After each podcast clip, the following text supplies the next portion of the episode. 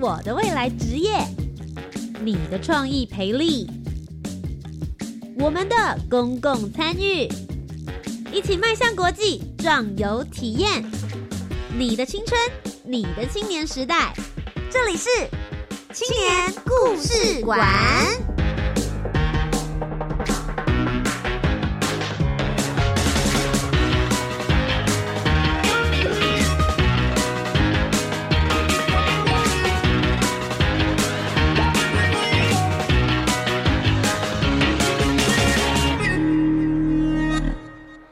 一位青年，一个故事，改变与感动就从年轻人开始。欢迎来到青年故事馆，我是节目主持人涂杰。所有的听众朋友，大家好，大家晚安。每周三晚上的七点零五分到八点钟，跟着涂杰一起聆听属于台湾年轻人的故事。今天我们要听的故事是来自于哪里呢？苗栗的院里，苗栗院里这一边，其实它是一个很小很小的村镇角落。这边海风就讨诶，海风使劲的吹，但是似乎在十年前，并没有掀起年轻人对于这一边的热情跟想象。大家开始慢慢的人口外流，这也是台湾有很多的乡土小镇会发生的问题。年轻人出去打拼了，年轻人出去大城市念书了，但是都。不回到自己的家乡来。今天为大家邀请到了两位呢，他们就是苗栗院里仙海峰的行动团队的共同创办人林秀鹏以及刘玉玉。他们两位很有趣，一个人是院里人，他从小在这边生长长大，来自于农村。以前闲暇的时候，下课就是回到农田里面去帮忙。到高中的时候，他到台中去念书了。为什么不留在苗栗呢？其实这是在苗栗院里。所有年轻人、高中生们共同的愿景，大家都想着：我不要待在这边，长大了有能力了，我就要往外离开去打拼了。可是，身为一个 U-turn 青年，他又再一次回到他的家乡，返乡做努力了。这是为什么呢？同时，更特别的，林秀鹏是他的共同创办人，也就是他的 partner 伙伴了。他一直以来都在大都市里面成长，究竟是什么样子的风，把他先回到了院里这边来呢？今天我们就要来一起听听他们的故事。欢迎两位，大家好，我是院里仙海风的共同创办人玉玉。大家好，我是院里仙海风共同创办人林秀鹏。今天他们要跟我们讲什么样子的故事呢？我们就一起来听听。哦，今天聊什么？别着急。听下去就知道了。青年状况剧，What's happen？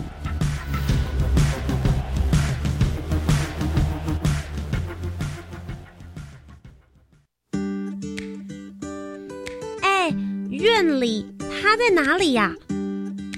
哦，是苗栗呀，苗栗。嗯，那边都住着什么样子的人呢？今天要来问问大家的问题是：苗栗院里的人口族群分布，你知道有什么样子的族群们住在这里吗？A. 闽南人，B. 客家人，C. 平埔族人，D. 以上皆是。再让大家选择一次：A. 闽南人，B. 客家人，C. 平埔族人，D. 以上皆是。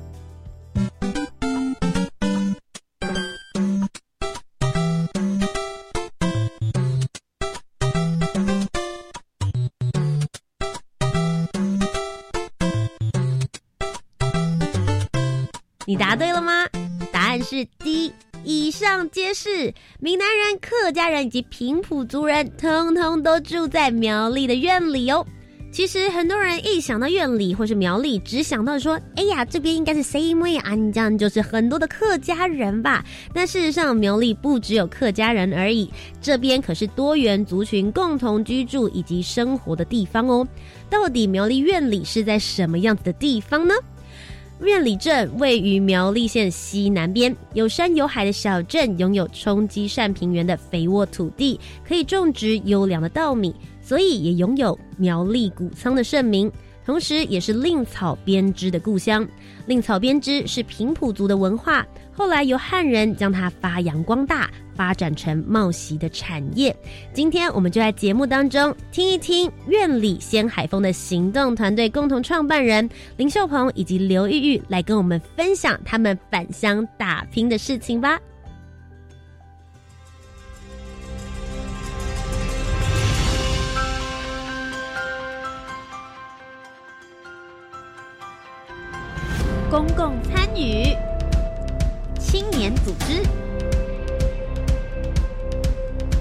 工服务，Let's go，一起青年行动，I care。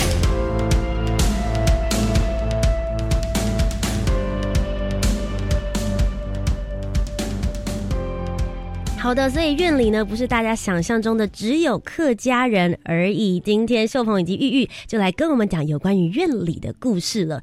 大家好，嗯，其实我是苗栗院里出生长大的小孩，呃，不过我在高中的时候就离开家乡到台中去就学，呃，在台北念大学，那之后呢就在台北。呃，就业，所以其实离开家乡有十几年的时间了。那因为二零一三年有一个社会运动，所以号召我返乡，那才有机会认识到呃秀鹏，然后一起创办一个呃青年团队叫院里仙海峰。我们之后就开始扎根社区，然后做一些呃历史文化的调查，开始慢慢重新认识自己的家乡。嗯，所以等于是你是先在院里成长，然后接着就到所谓的都市或是大一点的城市里面去念书。接着，你现在又回到院里来去做服务了，对不对？对，没错。好，那究竟你在回来之后，发现院里有什么样子的问题？你们又是什么样子解决呢？接下来，我们就来问问你的第二个 partner，回到家乡之后遇到的这一位秀鹏，你跟院里之间的关系又是什么呢？是我，我比较特别，是我其实院里不是我的原生家乡。嗯，对我常常会开个玩笑说，我不，我是一个没有故乡的人。因为常常搬来搬去，小时候长大就搬过了非常多的不同的都市。是，那基本上生活的环境都是都市，像新加坡啊、台北这样的地方，是离农田啊、土地非常遥远的。嗯，那我是因为跟玉玉在呃院里的这个环境的抗争认识之后，我们在思考说，哎，为什么我们这一辈的年轻人会离土地越来越遥远？嗯，然后我们是不是心中还是有一些情感的联系，跟他是？呃，跟这些农田啊，跟这些农夫，其实情感上还是很接近的。可是又模模模模糊糊，像我自己在院里，我就感受到其实是一个既陌生又熟悉的感受。那所以对我和玉而言，其实都是在一个探索的过程，嗯，在探索我们跟土地的连接，嗯，然后我们对于家乡的定义到底是什么？那玉玉他是对于原生家乡的一个探索，我是对于啊，我其实我也自称自己是返乡青年，因为。我我认为其实是一个返回乡土的过程。我的爸爸妈妈也是乡村长大的小孩，嗯，但只是他们在台湾是经济起飞的时候来到了台北这地方打拼，那后来就落地生根了。可是我的阿公阿妈跟他们都是在农村长大的，那我到底跟农村有什么样的关系？而台湾的乡村和农村也渐渐在消失，那我们这一辈年轻人可以做些什么来？呃，保护我们这样的记忆，这样。所以其实就从二零一三年那个时候开始，你们注意到了苗栗院里，一个是注意到自己的家乡，一个是本来也许对这个地方没有这么多的熟悉认识，可是开始愿意到这个地方更深入了解他们的故事。你们开始进行了一系列的活动跟行动之后，一直到去年一百零八年，也参加了教育部青年发展署的青年社区参与行动计划二点零 Change Maker，所以你们也开始有了一些新的想法。今天在节目里面也跟我们聊一聊，你们正在做些什么？也许我们也能够一起来共同参与。先跟我们讲一下，这整个行动计划里面，你们其实是有一个 pattern 的，对不对？是我们其实今年呃很幸运，教育部这个青年发展署 Change Maker 支持之下呢，我们是想要推动一件事情，是其实也是我们从社会运动学习到的一件事情，是我们发现很多时候抗争和运动告一个段落之后，嗯。很可惜的是，议题没呃告一个段落了，但是人还是会留下来嘛。那人到底他对于这个地方的想法是什么？如果我们今天不要不当的开发，不要不当的发展，那我们想要的发展是什么？那首先要去探索这件事情。嗯，但很多时候你会看到，像院里这样的地方，或是很多台湾的乡村，它最大的问题是来自于他没有自信，他觉得。发展这件事情不会在我的地方发生，所以有可能像我们这边百分之五十 percent 的人口是务农的，老农夫他们一生最大的成就是让小朋友离开农村，就是离开自己的家乡。没错，就是离农是他们这一生最大的成就。对，那这个这个最探探探探究到他最深处，就是其实是没有自信。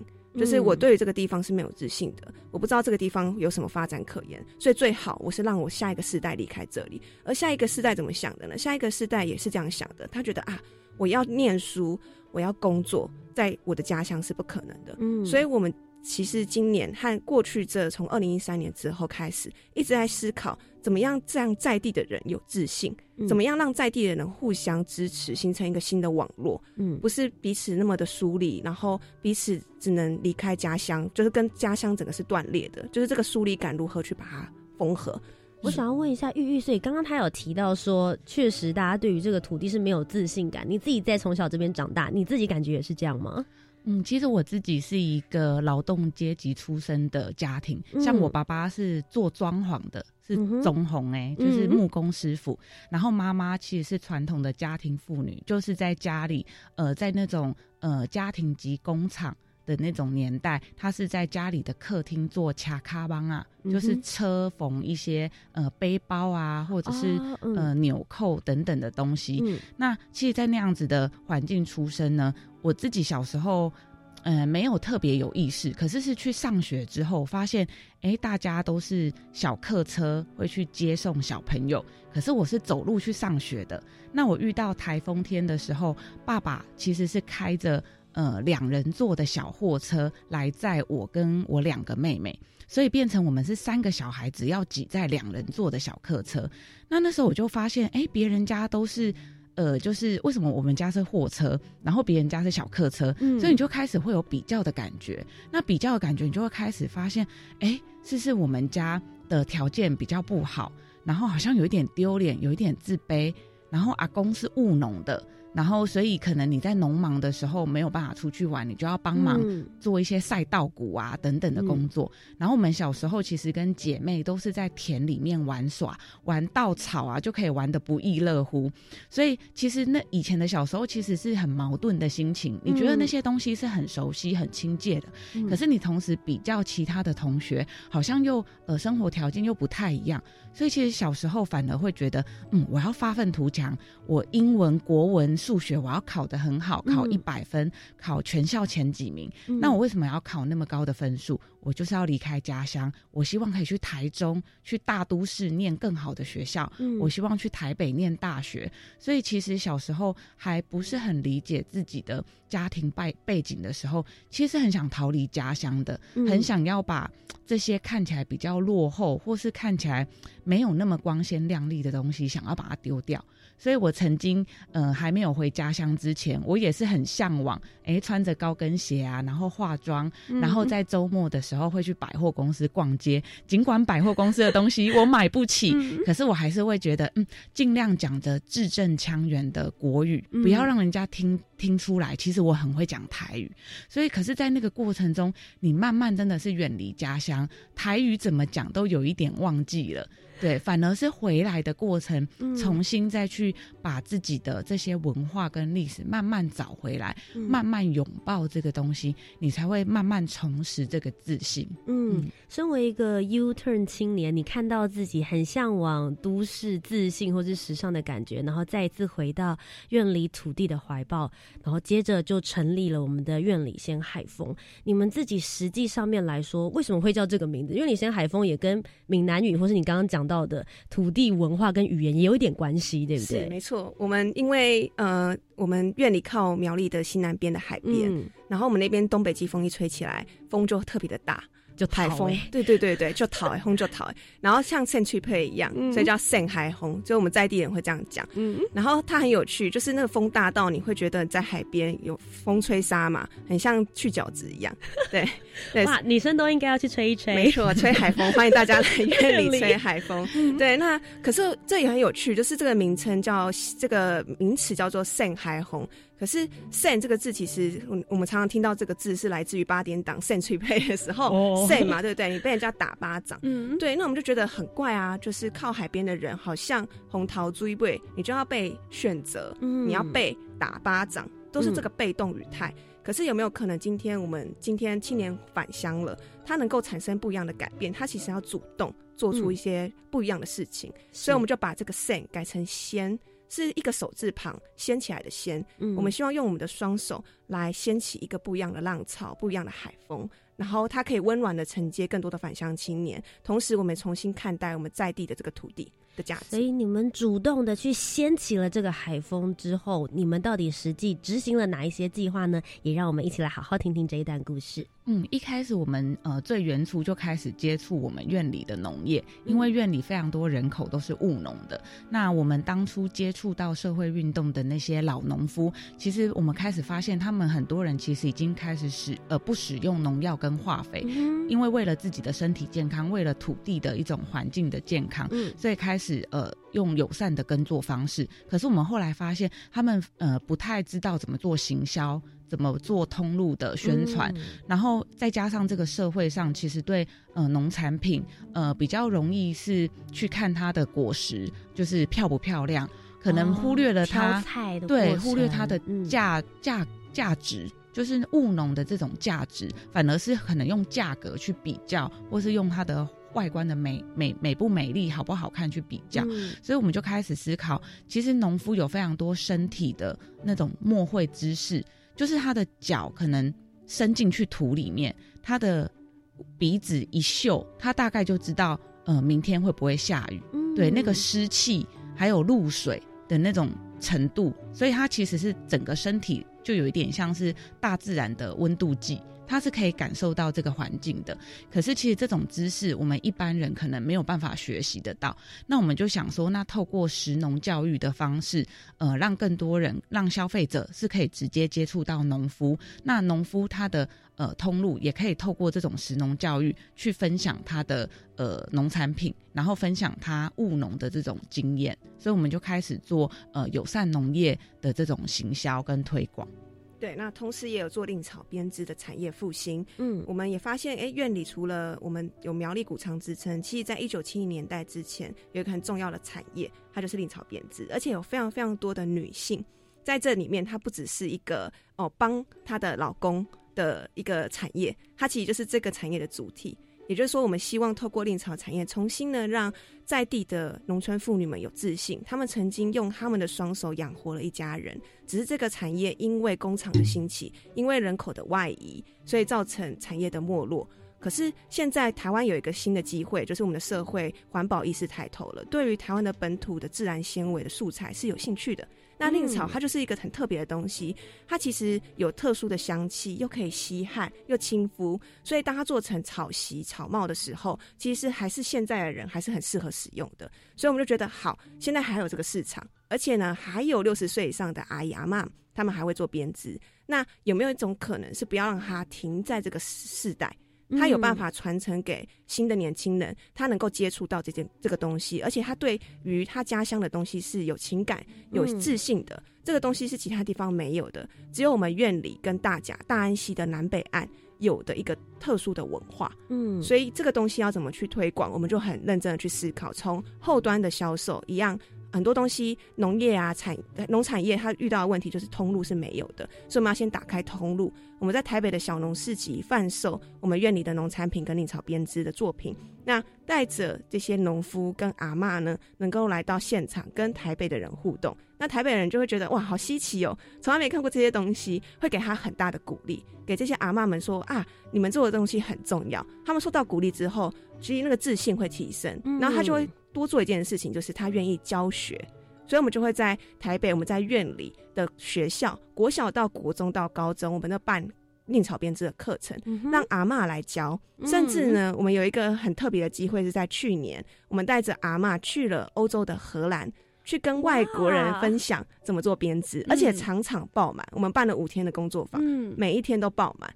然后阿妈就特别的开心，她就说：“哇，原来他们的东西竟然可以在国际，嘿阿多阿玛哎哦这样子，在国际舞台是可以发光发热的。那他回来，整个村庄的人也会围着他们说：哦，那你们去荷兰怎么样了呢？这样子，对。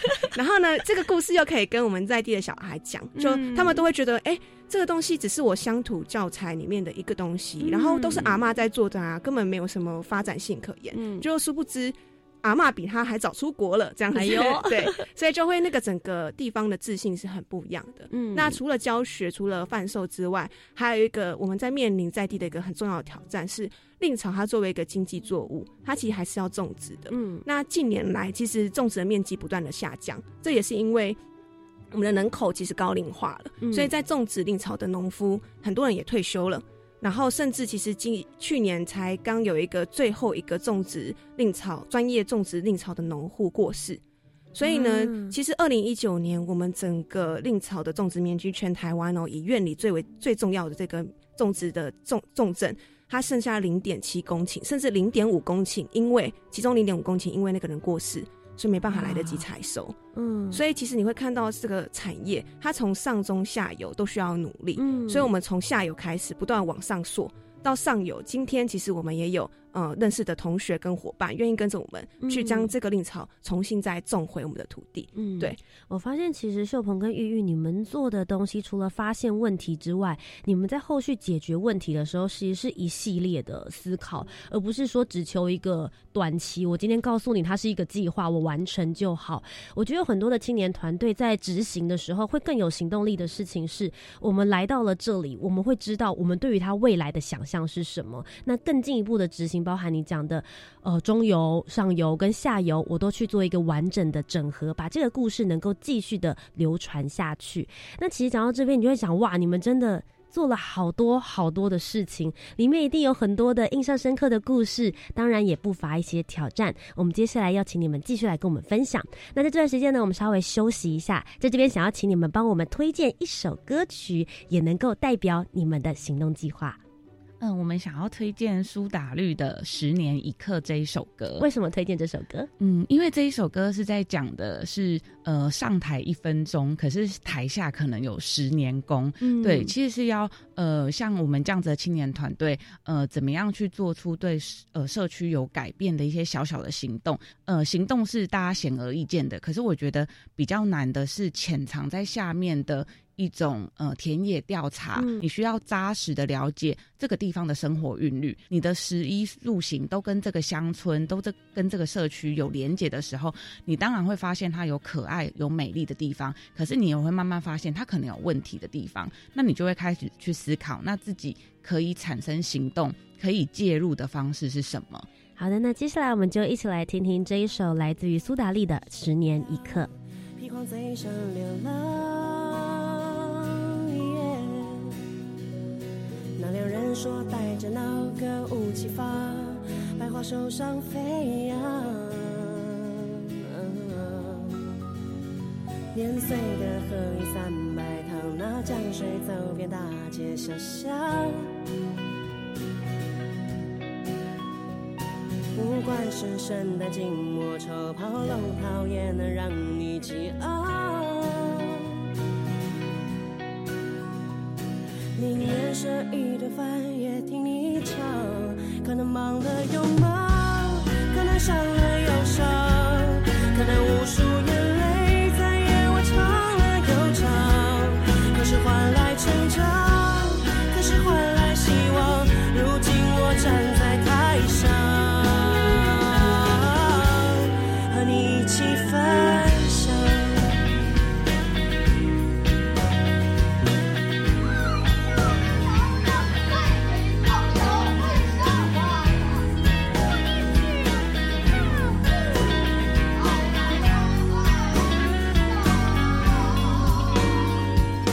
珍珠开在东方，一过芬芳，天和地上荡漾。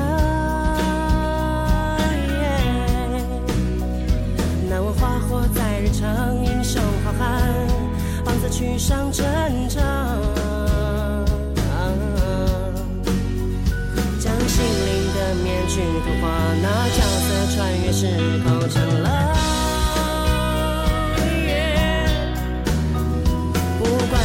冰雪与风霜，哪个断肠人在水方？消磨这一生魂也陪你闯，可能忙了又忙，可能伤了又伤，可能无数眼泪在夜晚唱了又唱，可是换来成长，可是换来希望。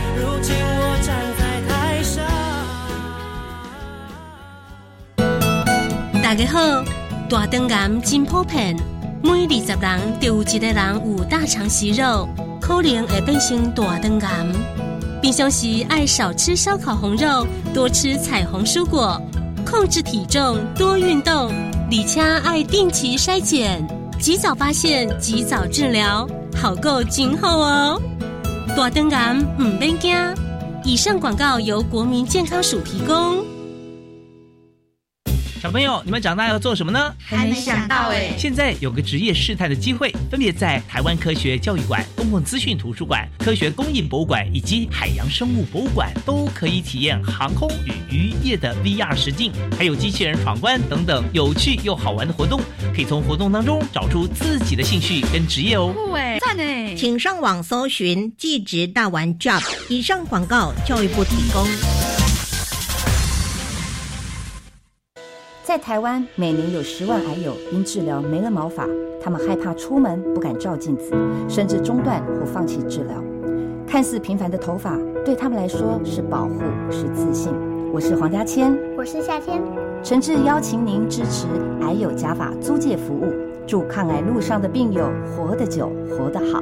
癌症希望基金会捐款专线：零二三三二二六二八七零二三三二二六二八七。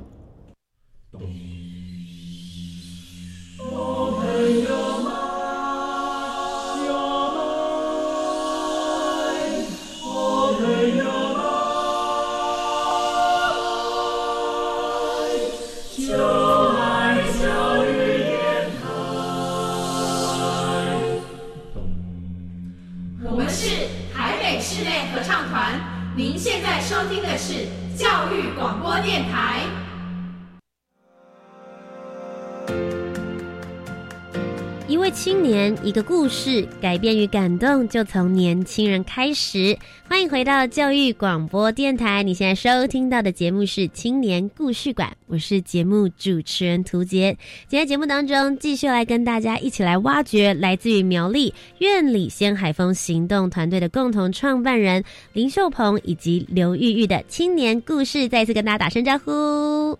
Hello，大家好，大家好。刚刚在前一个阶段呢，其实听他们讲了很多院里的故事，尤其是阿妈到荷兰去，我觉得那一段的时候，有一种觉得阿妈终于扬眉吐气，不会再被这些孙纳公阿丽在冲下啦。哦，就觉得哦，阿妈就搞哎呢，真的瞬间有一种光环感，全部都跑出来了。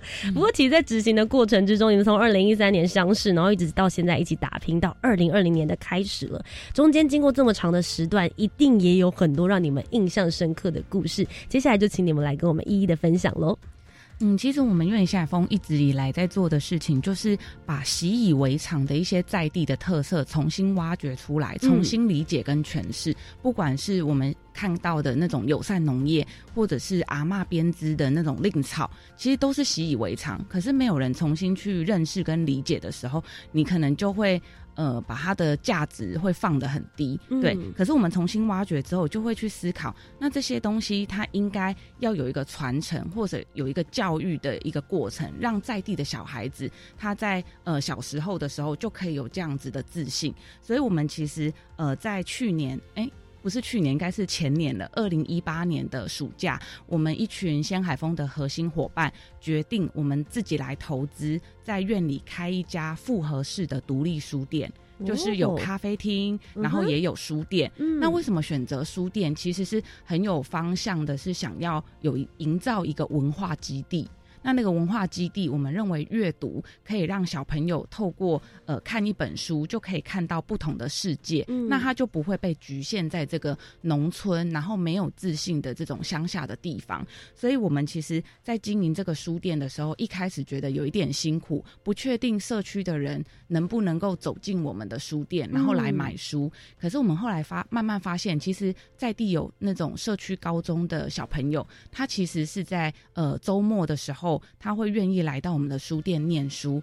那其中有一个小故事是，呃，每个礼拜，呃，都有一个小朋友，高中生，他会坐在一个角落，那就点一杯热美式，那就很认真的在那边念书。那去年暑假刚好我遇到他，就跟他打招呼，那他就问我们。说，呃，海峰姐姐，我想要问你，我如何准备考试的备审资料？那我觉得，嗯，小朋友就提出了这个问题，也许我可以帮一点忙。那他说他想要念社工系，我就很惊讶，哇！社工系，所以你是对人有关怀，对社会想要贡献服务吗？那我就看他非常的紧张，对我提出这个问题。他旁边就有小纸条、笔记本，就说：“哦，社区社社区工作就是要共好，要互助。”所以我看到时候觉得很感动，太好了！这个小朋友，如果我可以帮忙你，呃，就是准备一些备审资料，那应该可以做一些事情。然后，于是我们觉得，呃，开始看这个小朋友。他的备审资料的准备，开始帮他挑错字，然后开始跟他有一点沟通。为什么你的动机是这样子呢？那你现在缺了哪一些资资源，可以让你可以往这个方向前进？所以我们就开始进行辅导。那我们后来发现，我我的资源不能够只有服务于这样子的小朋友。我想应该除了他之外，有更多的高中生在面临生涯跟这种。呃，考试的选择其实有非常多的困惑，特别是在苗栗院里这样子的比较偏乡的社区高中，是，所以我就开始跟我们的伙伴讨论，我们可以号召更多呃返乡青年，他可能都是在大学念不同的科系，也许他们回到家乡来进行分享的时候，就可以让高中生有更多的选择。对，而且我们也真的发现，其实院里说他偏乡也没那么偏乡，因为蛮卧龙藏虎的，有蛮多蛮多念不同科。系的大学生跟研究生，他是很乐意在这个时候跟家乡产生另外一种连接。也许他没办法真的回来到院里，可是他可以在周末的时候，在暑假的时候，愿意花那一点点的时间来陪伴在地的小孩。我觉得这也很有趣。其实是，也许他们也在陪伴他们小时候的自己。就是，也许他们小时候没有得到这些资源，他们希望他们当时的小时候是可以得到这样的支持。那也许他们在现在是可以给这些人支持，是。在陪伴他们的小时候，那我们真的因为这样认识了非常多。其实他可能诶国文满级分啊，他可能呃什么什么科目很厉害。那所以不只是给了这些在地的社区高中生有职涯上的想象，其实我们在今年也发起了一个叫院里教育部的活动。我们希望透过这种返乡的青年，吼，他也可以支持高高中生。怎么支持呢？教育部的芋是芋头的芋，嗯，对。然后我们提倡就是说，在地的孩子，我们来在地自己来支持。然后怎么支持呢？我们是透过贩售，今呃十一月到二月的时候，有一个很重要的我们在地的农产品的产季，就是芋头。贩售这个芋头，总共有百分之六十的利润，我们会交给我们的农夫。那百分之四十呢，交给我们教育的志工，他们的车马费以及讲义的印制费。哦，就是那一些回来交这些备审资料，或者是我某某满积分应该要怎么样来念书的这些志工们，是是是没错，提供给他们一些读书上的技巧或者。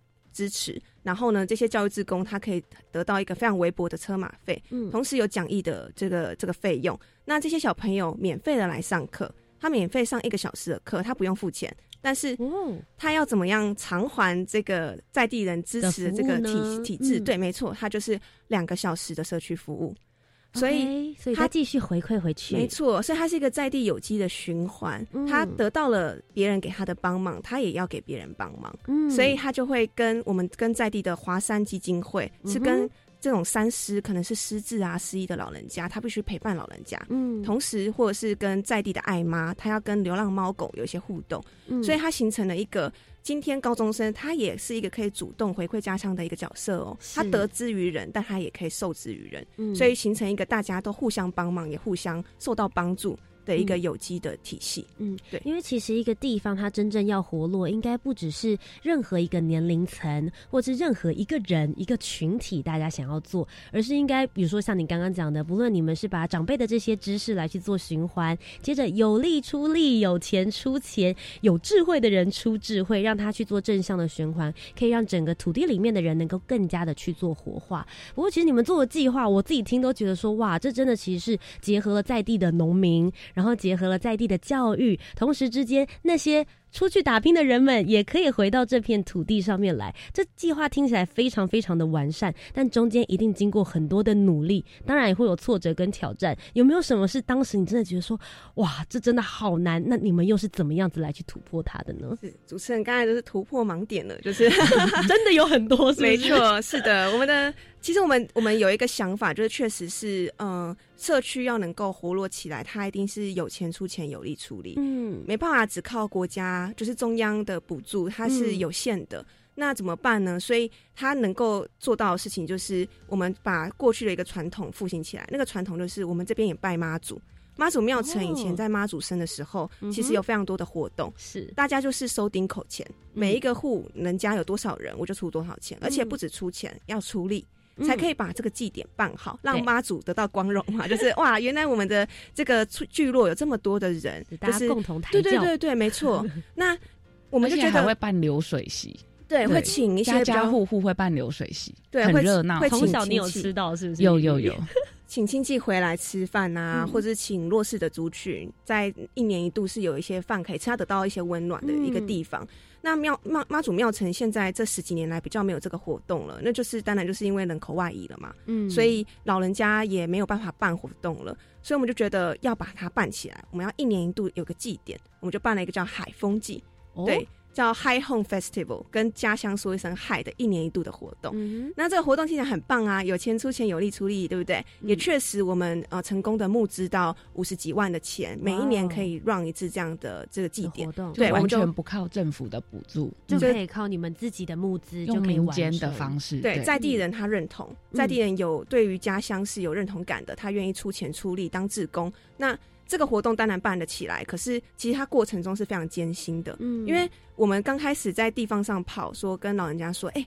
我们要不要在庙城前面办活动啊？就像以前一样，舞台大家给妈祖看嘛。嗯，我们请一些唱母语的乐团来唱歌，我们来摆市集。以前会有雅琪亚嘛，卖热狗啊，卖香肠。我们可不可以不一样？有一些农夫啊来摆他们的种植的农夫，对，没有通路，可是我们来让他们来市集，就会让更多消费者知道，原来院里的物产非常的丰富。对，然后让庙城前面的农树下也有更多的活动啊。以前农树下大家不是会在那边乘凉聊天吗？嘿，那我们可不可以聊一些？我们觉得很在意这一年一度，就是小镇发生的事情，我们很在意的事。那大家觉得还听起来很棒啊，然后就结果有了人就问说：“那刚有炒米粉诶当忒？”他就是觉得，哎，是一个好像是传统的那种活动，就是会有免费的摸彩啊、擦鼻混，他才会有那种动力，动力才要来庙会的感觉。对，或者是会以为，哎，有没有免费的洗碗巾啊、肥皂啊，我可以拿回家？就是我觉得，呃，地方可能因为这种台湾的选举文化，所以可能有一种根深蒂固，觉得，哎，活动都是要免费的，然后一定要有一些呃免费的赠品，所以才会吸引我去参加。可是像我们这样子。做呃这种译文记，其实是想要扰动地方，让大家可以主动来参与。所以我们一开始就有一点，嗯，哎，没有送这些赠品呢。可是我们邀请阿伯阿姆、阿公阿妈一起来现场玩。你来到现场，你就会知道这个活动是什么。其实是十这几这十几年来才出现的一个状况啊，是因为可能有一些社区它有一些状况，他没办法动员到那么多人的时候，他就要送东西才能换得人出现。可是我们发现，其实最早最早之前的庙会活动，它不需要这样的，它是不是为了东西而来的？他不是为了得到免费的东西，而是他希望可以投入在这个社区里面的，而且是有认同感的。对，那那时候就会被问这个问题，就是刚武差逼混，或者说啊，你们到底在这边搞这件事情，刚武黑帮，刚武哈登，就会一直被这样子的一种负面的呃。情绪冲击，就说啊，原来其实在地人是这么的没自信，到我们今天要投入，你不会得到非常多给你的掌声就算了，他可能一开始会充满着质疑。嗯，可是我觉得我们现在风在这边做事情的一个经验，也我觉得是很值得跟各各很多想要再投入社区的青年分享，就是其实不要，我觉得那个不用害怕，也不要觉得那是老人家的恶意，其实它是来自于地方已经太久。他没有觉得有希望的感觉了，所以他需要花一点时间去蹲点，去做一些改变的尝试。一开始得不到支持没关系，人家会觉得你一定会跌倒的心情，你就要告诉他说：“我不会跌倒，我们要一起走才不会跌倒嘛。”所以今天互相扶持走下去，才是一个你希望是你要先坚持才有的，而不是你要看到他你才要去做嘛。就是我们需要先做一段时间，你才会看到这个地方是有改变的。毕竟十几年来已经没落的东西，你如何能期待这一两年、两三年就可以有改变呢？它就是需要大家一起来努力跟长时间的。我觉得其实就像你们刚刚一开始推荐那首歌《十年一刻》是一样的道理的，就是需要永远这些行动计划都不是一时之间或一年我在这里就可以突然改变一些什么。那其实，在这段过程之中，当然有经过一些很心酸的时候，自己心理建设的时候，自己喊话的时候，你们自己回顾一下二零一三年的自己跟现在，觉得你们自己在过程之中有什么样子的成长跟改变呢？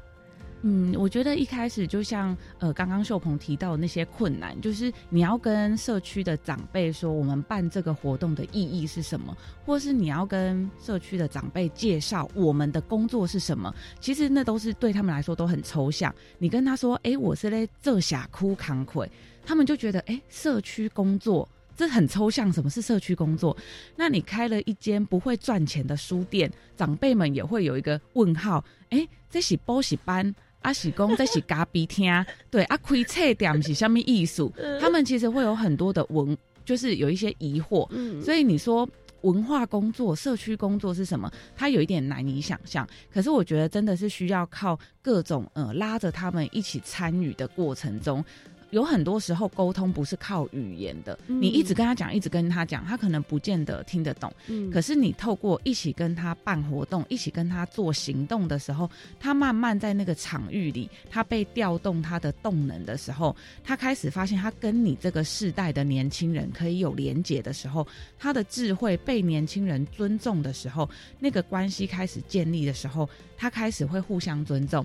互相理解，那他也会进而认同我们的理念，甚至掏钱出来，甚至是愿意一起来帮助我们。然后我觉得这个过程应该是呃，就是一个长时间的耕耘，然后我们觉得比较有收获的，所以常常会在小小的事情上会有一点。会有很多的感动，虽然遇到的困难跟挫折很多，甚至会有长辈问我们：“你这样子有没有赚到钱呐？”就是很关心你，对，会不会有？就是可不可以让你的肚子有温饱啊？甚至是那呃隔壁的阿姆啊，还觉得怕我工作不稳定，还会问说：“哎，有那个高尔夫球场工作？对，有那个什么干地，就是对，然后。”会不会比较稳定？然后去介绍我们做这样的工作，所以其实我们中间花很多的呃行动的方式去产生一些沟通。可是其实，在过程中，只要一小点的一个阿贝阿姆的认同，或是呃一个阿阿贝阿姆他觉得我们的存在是有价值的，我们就有非常多的感动。譬如说，我们开了那家书店，我们常常工作会到很晚，到十点、十一点、十二点，那个书店的灯其实都还没有关。掉，那对面我们附近其实住了非常多的老人家。对面的阿妈走进来就说，他就以为，哎，你们行李这就好哎吼，嘿，等会弄阿北关起来。就他其实要讲的是说，还好我们的灯一直亮着，所以他如果在对面，他觉得有什么事情，好像。我们年轻人就在，所以他常常对会常常拿一些公文、一些信件，他字看不懂，他就会来问我们年轻人：“哎，这个信是什么意思？”所以他其实就开始有一个社区的一盏灯的感觉。那其实，在今年暑假，我们也在那一条书店的巷子就遇到了一个意外，就是隔壁有一个七十几岁的老人家，他突然跌倒在家中的浴室。可是那一条路都是一些高龄者，完全没有人发现这件事情。然后是我们听到远处有一个呼喊声，然后那个有一个阿姨冲过来跟我们的书店的伙伴说：“哎，咸海峰的伙伴，我跟你说，那个隔壁有一个阿妈跌倒了，可是我的腰不好，赶快去救她。”所以我们赶快年轻人跑到隔壁的阿妈家去，把她从地上就是把她搀扶起来。然后我们发现，如果我们真的就是太晚去救他的话，他可能会失温，因为他整个冷水还好不是热水，是冷水。在浴室里面，对，淹没了，就是淹到他的快要到他的鼻子，嗯对，然后我们就赶快去救他，这样子。对，然后其实我们我们我们也在思考这件事，就是说，其实一间在乡村的书店，当然阅读人口不多，所以我们服务的人不多。很多时候是高中生、国中生他来看书，所以我们的灯可以为他点到比较晚的时候。那很多时候也不只是为这些下一个年轻的世代点灯，其实也是为这个高龄的社区点灯。它是一个社会安全网的灯。今天为了这些老人家点灯，为了这些下一个世代的国高中生比较没有受没有那么多资源的学生点灯，还有一个很重要的意义是，其实是为了像我们新海峰团队的返乡青年也点了一盏灯，因为点了一盏可以回家的路的灯，它是有发展的可能性的。对，每个人都是可以对这个社区呃产生连接、产生行动，所以它不分世代的。就是那一盏灯是，它是一种新的可能、新的希望。我们不一定要在都市那么的庸庸碌碌啊，然后坐捷运的时候人挤人，然后住在公寓里的时候你门关着，不一定跟隔壁的邻居非常的认识。可是回到乡村，它当然有辛苦的地方，可是它重新把这个网络连接起来，老人家，然后年轻人、小朋友，然后我们可以一起共同生活在这个土地上。嗯，今天呢，非常谢谢两位来到我们的节目当中，跟我们分享院里先海风的行动计划。我觉得，与其说我听到了一个计划，不如说我听到了很多感动的小故事。也谢谢你们为院里这一边点燃了一盏又一盏希望的灯。那今天最后在这边的话，你们有没有什么话想要鼓励一下十八到三十五岁的青年呢？嗯，我们觉得啊，其实我们自己也经历过这一段路程，就是返乡的路，其实非常辛苦了。很多时候很像是离开家乡，你才会找得到回家的路。就也许你走得很远是为了回家嘛，那可能要绕一条路没有错，而且这条路可能蛮崎岖的，会跌倒啊，会受伤。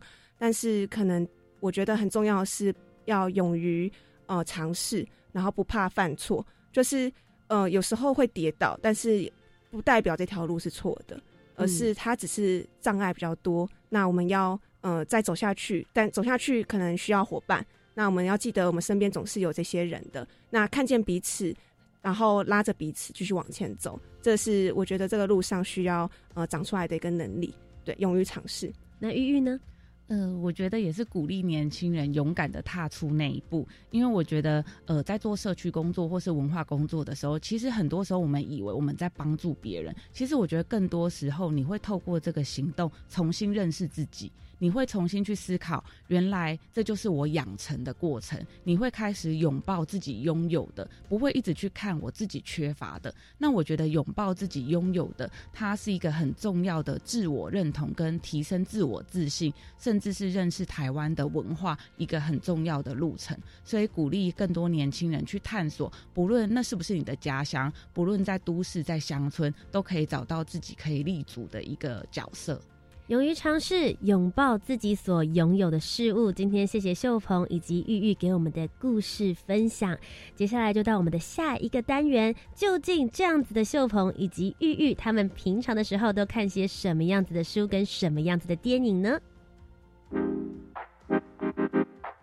年轻人看什么书？看什么电影？听什么音乐？看什么展览？我思故我在，I think therefore I am。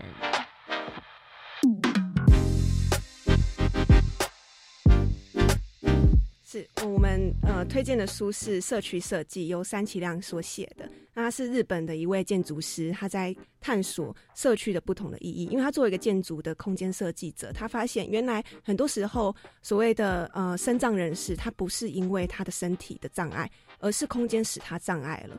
老人家他有障碍，是因为我们空间使他障碍了。所以如何让空间能够更友善？而这个空间它不只是硬体的空间，它也有软体的空间，也就是人跟人之间的互动关系。如何去把它再修复回来？那个段落跟使人障碍的这件事情，能够把它修补起来。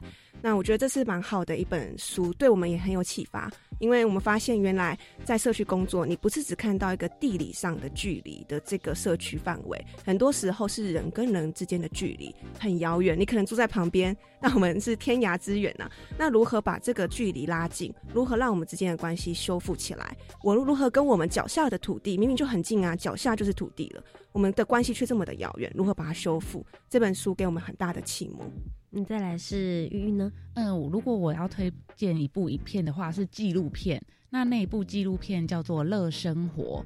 它是在描述，呃，以前台北县新庄，现在是新北市了，在新庄的一个小山坡上面住着一群因为麻风病、汉生疾病，在小时候就被收容到的一个集中的一个呃医疗住宅的一个地方。那那里讲的是一群因为麻风病，所以。呃，可能有一些截肢、断手断脚的一些阿公阿妈住在那里的生活。那因为面临呃，就是现代的这种捷运开发，所以可能开始要挖掉他们的家，拆掉他们的家，然后让他们移到别的地方去居住。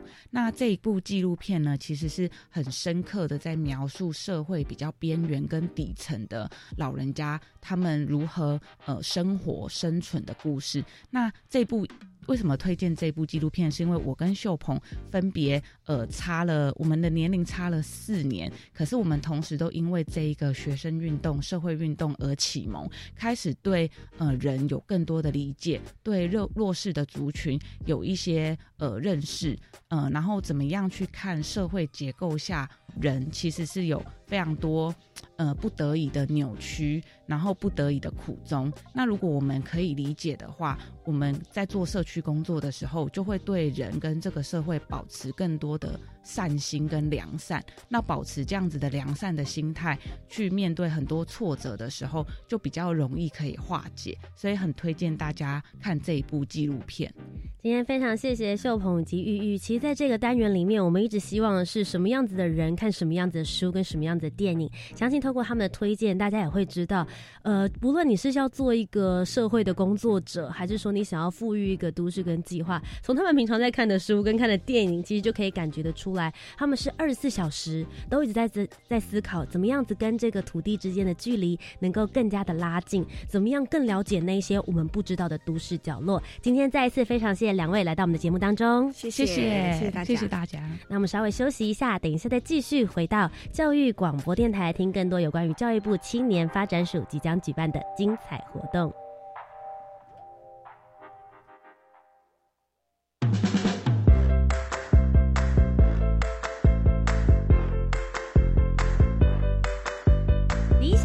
的活动都在这里，活动地图 I enjoy。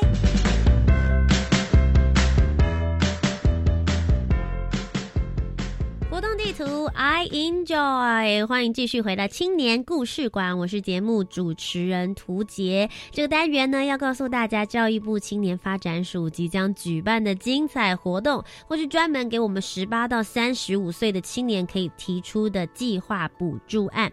首先呢，是一百零九年的大专生公部门见习计划，目前呢第一梯次，也就是在今年的四到五月份的时候要进行见习的，即将要开始开放报。名喽，我们预计呢是在一月十号，也就是两天之后会开始开放职缺的刊登。那陆续会由各公部门上网刊登职缺，报名呢是到额满为止。所以建议大家，如果呢你现在是大专校院的学生，你对于到公部门见习非常有兴趣的话呢，可以随时来关注 Reach 职场体验网的网站内容，或者你也可以到我们教育部青年发展署的官方网站，也可以查询。得到我们呃陆陆续续报名呢，从一月十号开始开放之后，预计会一直到三月初这段时间呢，各个公部门都会陆陆续续的来刊登职缺，所以大家千万不要错过喽。